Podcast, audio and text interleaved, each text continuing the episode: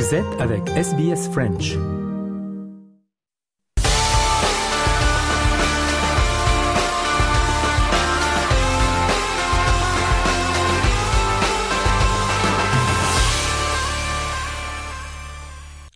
Le journal des sports de ce mardi avec tout d'abord le tennis, la finale de la Coupe Davis et 47 ans après sa première victoire en 1976, l'Italie remporte l'édition de 2023 face à l'Australie qui est éliminée dans les deux simples, d'abord par Matteo Arnaldi qui élimine Alexei Popirine 7-5, 2-6, 6-4 et ensuite la victoire de Yannick Sinner contre Alex Deminor 6-3, 6-0. On passe au footy, le footy féminin, la FLW en Australie et Monique Conti a remporté son premier titre de meilleure joueuse de l'année. Elle joue pour Richmond. La milieu de terrain jongle entre le foot et les engagements en matière de basketball avec l'équipe WNBL Melbourne Boomer. On passe au foot euh, chez les messieurs la Ligue 1 en France et la crise chez Lyon qui a perdu encore, comme nous l'explique euh, Antoine Grenier, pour RFI. OL a chuté une nouvelle fois à domicile, défaite 2-0 face à Lille, septième revers de la saison qui fragilise la situation des Lyonnais au classement. Avec 7 points, les hommes de Fabio Grosso sont bons derniers à quatre longueurs de Lorient, barragiste. Mais l'entraîneur italien estime que lui et son groupe ont les ressources pour se redresser. Moi, je me sens jamais perdu. On le sait que c'est très difficile, mais moi, je me sens jamais perdu dès qu'il y a la place pour euh, batailler, pour euh, rester, pour euh, essayer, moi je reste avec courage, envie, détermination. Et je, fais, je compte avec les joueurs qui ont cette caractéristique-là. Fabio Grosso chez nos confrères de Canal+. Et pendant que Lyon est mort hier soir, ou presque en tout cas, Nice garde le rythme. Les Aiglons se sont imposés sur Toulouse 1-0 et restent à une longueur du PSG.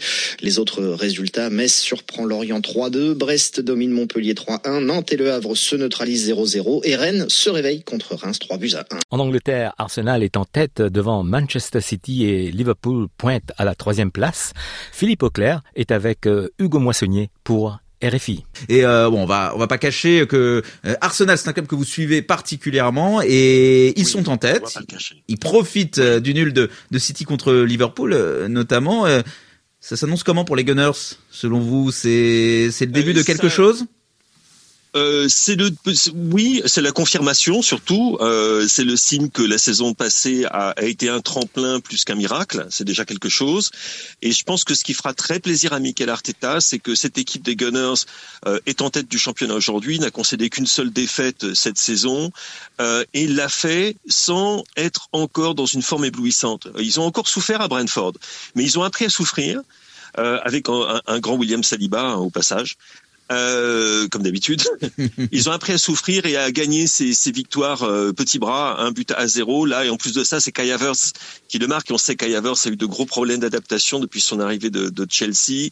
Euh, il marque le but de la victoire euh, et, et, les Gunners donc se, se placent se placent en tête du championnat. Profitant du fait qu'on a une équipe de Manchester City bon, qui est pas euh, au niveau où elle était euh, la saison dernière. Euh, il y a un absent qui s'appelle Kevin De Bruyne. Je pense que ça fait une petite différence malgré tout. Il y a eu d'autres absences, les départs de Mares, le départ de Ilkay Gundogan, etc. Ça, c'est quand même je dirais pas que c'est une saison de transition, c'est jamais une saison de transition pour Manchester City, mais peut-être que les automatismes ne sont pas autant en place qu'ils l'étaient l'année dernière. Et puis ils sont tombés sur une équipe de Liverpool, Hugo, franchement, qui est sous le radar, je dirais un petit peu depuis le début de la saison. Mais quand on voit un petit peu ses performances, euh, on, se rend compte d'une part qu'il y a un certain Mohamed Salah qui est toujours un joueur euh, bon génial, il n'y a pas d'autre mot, euh, que également leur seule défaite de la, saison, c'était euh, à Tottenham sur un but marqué à la 97e à 9 contre 11 et un, et un but contre son camp de Joel Donc autant dire que ça marche plutôt bien pour Liverpool. Et c'est un tassement par le haut pour moi. En ce sens que euh, City et Liverpool euh, ont produit du très beau football. Arsenal confirme et est très solide. Et puis il y a la petite merveille. Euh, moi j'en suis, je suis absolument ravi. Je ne suis pas un fan d'Aston Villa. Je suis plutôt un arsenaliste ou un arsenalien. mais de voir le boulot, le boulot que fait Unai Emery à Villa est tout simplement admirable. Vous regardez l'effectif, vous vous dites est-ce que c'est un effectif du top 4 au début de la saison? Vous dites non, peut-être peut-être une voilà la Europa Conference ou Europa League, etc. Et puis on voit comment ça joue, c'est enthousiasmant. Euh, à Villa Park, c'est tout simplement euh, c'est éblouissant et c'est invincible. Je crois que c'est 13 victoires d'affilée à, à Villa Park. Là, ils sont allés battre euh, Tottenham. En Espagne, le Real de Madrid est passé en tête dimanche devant Gérone après sa victoire contre Cadix 3 euh, buts à 0. Et hier, lundi, Gérone et l'Athletic Bilbao ont fait match nul, un but partout. Madrid reste en tête. L'Atlético de Madrid est troisième où joue euh, Antoine Griezmann, euh, le français. L'Atlético de Madrid a gagné contre Mallorca un but à zéro samedi, but marqué par Griezmann. En Allemagne, le Bayer Leverkusen est en tête devant le Bayern Munich. En Italie, l'Inter Milan et la Juve de Turin ont fait match nul un but partout. L'Inter reste en tête deux points devant la Juve. En Écosse, Celtic est toujours en tête devant Rangers. L'actualité du foot en Afrique euh, le week-end dernier avec euh, Raphaël Delvové et Antoine Grenier pour RFI. One euh, du football pour commencer, première journée de phase de groupe des Coupes d'Afrique de clubs en Ligue des Champions, démarrage réussi pour les Mamelody Sundowns. Voilà, les Sud-Africains, vainqueurs sans trembler des Mauritaniens du FC Nouadhibou, Mauritaniens réduits à 10 en fin de match. Succès 3-0 avec au passage un but du meilleur buteur de la dernière édition de C1, le Namibien Peter Chalou-Lillet. En Coupe de la Confédération, le tenant du titre commence bien. L'USM Alger s'est imposé sur la Lilal Benghazi 2-0, tandis que dans le même groupe, le A, les Égyptiens de Futur FC ont dominé les Sud-Africains de Super Sport 1-0. Les autres résultats, les Égyptiens du Zamalek se sont imposés 1-0 sur les Libyens d'Abou Salim, pendant que les Guinéens de la Sohar s'inclinaient 2-0 face aux Angolais de Sagrada Esperanza. Groupe C, les Tunisiens du club africain s'imposent 2-0 sur les Ghanéens de Dream FC et les Nigérians de Rivers United surclassent les Angolais d'Académique à 3-0. Enfin, dans la poule D, le Stade malien s'impose en déplacement sur la pelouse des Diables Noirs de Brazzaville. Succès 3-1 des hommes de Sekou Sek, l'entraîneur bamakois aux anges. Le Marocain de Berkane s'impose 2-0 sur les Sud-Africains de Sekou Kouné. Et puis cette semaine, c'est une semaine cruciale pour la Ligue des Champions, comme nous l'explique euh, Victor Missistrano Mardi s'ouvre la cinquième et avant-dernière journée de la phase de groupe. Un tournant donc dans la course au huitième de finale. Six équipes ont déjà leur ticket. Le Bayern Munich, le Real Madrid, la Real Sociedad, l'Inter Milan, Manchester City et les Allemands de Leipzig. Alors c'est pas le cas en revanche du FC Barcelone, en tout cas pas encore. Oui, les Catalans, euh, vainqueurs de leurs trois premiers matchs, ont manqué le coche dans le quatrième, une défaite face au Shakhtar Donetsk.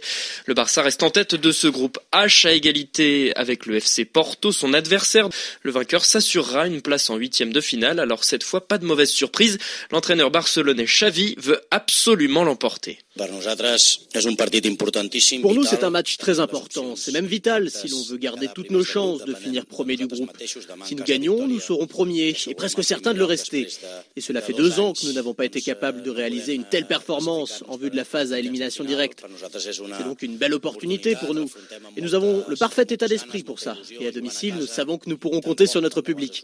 Nous avons ce mardi la possibilité de nous qualifier pour les huitièmes de finale et nous ne pouvons pas passer à côté. C'est une finale pour nous. Voilà, une finale rien que ça. Barcelone-Porto de autres représentants espagnols et autres balles de match pour l'Atlético Madrid qui doit s'imposer à Rotterdam face au Feyenoord. Et là aussi, il y aura énormément d'enjeux. Victor, du côté du Parc des Princes, le Paris Saint-Germain va accueillir Newcastle. Je suis certain, Romain, que vous avez en mémoire ce match aller dans le nord de l'Angleterre il y a deux mois déjà. Cette correction qu'ont infligé les Magpies à Kylian Mbappé et sa bande, 4 buts à 1. Les Parisiens sont prévenus et ils espèrent bien remettre les pendules à l'heure à la maison et prendre leur revanche. À l'image du milieu de terrain, Vitinha, le Portugais, a bien en tête que Paris pourrait mathématiquement se qualifier. On sait que c'est possible de qualifier. La unique façon d'être qualifié déjà, c'est si on gagne. On a parlé déjà euh, après le match euh, là-bas que c'était pas un bon résultat pour nous. C'était un match difficile. Euh, on sait qu'il va avoir un match difficile demain aussi. On veut toujours gagner. Si ça ajoute un peu de volonté pour faire un peu de revanche peut-être, mais ça reste avec nous. On va faire une grande exhibition et on va gagner que ça, c'est le plus important. L'optimisme de Vitinha au micro de Cédric De Oliveira, c'est très serré dans ce groupe F comme attendu. Pour le classement, ce n'est pas compliqué. Dortmund mène la danse avec 7 points, suivent Paris 6 unités, l'AC Milan 5 et Newcastle 4. On y verra sans doute plus clair. AC Milan Dortmund et donc PSG Newcastle. On passe au handball avec un mot de la préparation du championnat du monde féminin. Simon Bourtambourg RFI. L'équipe de France féminine a achevé sa, sans fausse note sa préparation pour le mondial féminin 2023. Après une première large victoire sur le Sénégal vendredi, les Bleus l'ont à nouveau euh, emporté nettement cet après-midi face à la Corée du Sud, 36 à 19 lors du tournoi de France à Caen. Un grand écart qui satisfait euh, logiquement le sélectionneur de l'équipe de France. Écoutez. Il y a tout lieu d'être satisfait de cette euh, performance. On a commencé le match avec euh, tous les ingrédients nécessaires à les dominer. Une bonne défense, les gardiennes ont été excellentes, les pivots aussi, ces deux, ces deux postes très forts. On n'a pas tant de ballons que ça en attaque, mais la base est bonne. Après, il faut se libérer un peu, il faut se lâcher. Euh, voilà, on a eu un petit relâchement au début de la deuxième mi-temps qu'on voulait éviter, mais après, on a su se reprendre. Et c'est un bon match. Euh, sur, euh, on est resté ancré sur nos points forts et les Françaises qui s'envoleront mardi pour la Norvège, l'un des trois pays organisateurs du mondial. Les Françaises qui disputeront euh, leur tour préliminaire à partir de jeudi. Ce sera euh, face à l'Angola d'abord, puis contre l'Islande et la Slovénie. Et les Sénégalaises participeront aussi à ce championnat du monde. Elles ont battu euh, le Cameroun en match de préparation dimanche. Antoine Grenier. RFI. Succès 22 à 16 sur le Cameroun. La demi-centre Soukaina Sania, encouragée mais consciente de la marge de progression de sa sélection. C'était dur, c'est un match dur. On sait que les Camerounaises, physiquement, euh, elles sont au-dessus de euh, pas mal de joueuses, même euh, je pense tout le monde. On savait que ça allait être un combat compliqué. Donc euh, maintenant, on est très loin de notre objectif. On sait que là, le mondial, ça va pas être pareil. Ça va être euh, très physique, ça va jouer très rapide et on aura droit encore euh, moins à l'erreur. Donc voilà, on, continue à travailler, on va prendre le positif. On ressort confiant, même si on a beaucoup de choses à améliorer encore pour être un minimum au niveau du mondial. Mais j'ai vraiment confiance en mon équipe. Je sais qu'on peut le faire et qu'on peut vraiment poser des problèmes à certaines équipes. Soukaina Sania avec Christophe Diremzian. Les Sénégalaises vont maintenant s'envoler pour Göteborg où elles disputeront leur tour préliminaire du mondial face à la Suède, à la Croatie et à la Chine. Un mot de Formule 1 avec euh, le néerlandais Max Verstappen qui a remporté le Grand Prix d'Abu Dhabi, 19e victoire de la saison et il a été sacré champion du monde de 2023. Et puis, cette question, faut-il que le championnat du monde de Formule 1 fasse son retour en Afrique? Écoutez Hugo Écoutez Hugo Moissonnier de Mondial Sport sur RFI avec Nabil Djalit et Karim Baldé. On va, on va recommander un petit peu de Lewis Hamilton. Il y a quelques jours à peine sur la, volonté de, de revenir euh, en Afrique euh, pour la Formule 1 et ce serait même pas revenir, aller tout simplement en Afrique pour lui. Uh, we definitely don't need any more races. Uh, there's one more race. Races, no, there's one more race we need, and that's and that's going to be Africa. Voilà, Lewis Hamilton qui dit euh, voilà, il faut vraiment euh, la priorité c'est euh, d'aller en Afrique pour la Formule 1 car la Formule 1 est présente sur, sur tous les continents. Partout sauf en Afrique. C'est une très bonne remarque et il a raison. Bah, de la part du seul coureur de couleur noire et mm. euh, engagé aussi oui, oui, donc euh, c'est aussi quelqu'un qui a une qui a, une, conscience, euh, Lewis très bien. Hamilton course de moto GP et l'italien Francesco Bagnaia a remporté le Grand Prix de Valence et il a été sacré également champion du monde de 2023 et puis les hommages affluent toujours pour Terry Venables, décédé à l'âge de 80 ans. L'ancien Socceroo Craig Foster a salué Venables comme l'une des figures les plus influentes de l'histoire du foot. On se souvient de lui pour avoir été entraîneur des Socceroos à la fin des années 90, au cours duquel les Socceroos ont failli se qualifier pour la Coupe du Monde pour la première fois depuis 1974, puis ont chuté lors du dernier obstacle contre l'Iran en 1997. Craig Foster, milieu de terrain de l'équipe des Socceroos à l'époque, déclare qu'il n'oubliera jamais l'impact de Terry Venables. He enabled all of us to be able to understand the game more deeply and to see the game unfolding between us. From my uh, position, it, it, made the game so much easier. Uh, but he was also uh, a lovely, lovely man. Uh, he was loved by so many players who played under him. And ultimately, despite what happened in 1997, um, he had a really strong impact on one of the most important generations in the history of Australian football. Voilà pour le journal des sports de ce mardi.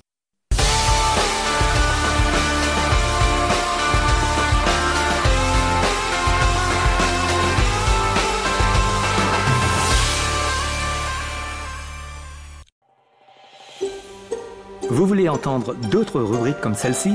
Écoutez-les sur Apple Podcasts, Google Podcasts, Spotify ou n'importe où où vous obtenez vos podcasts.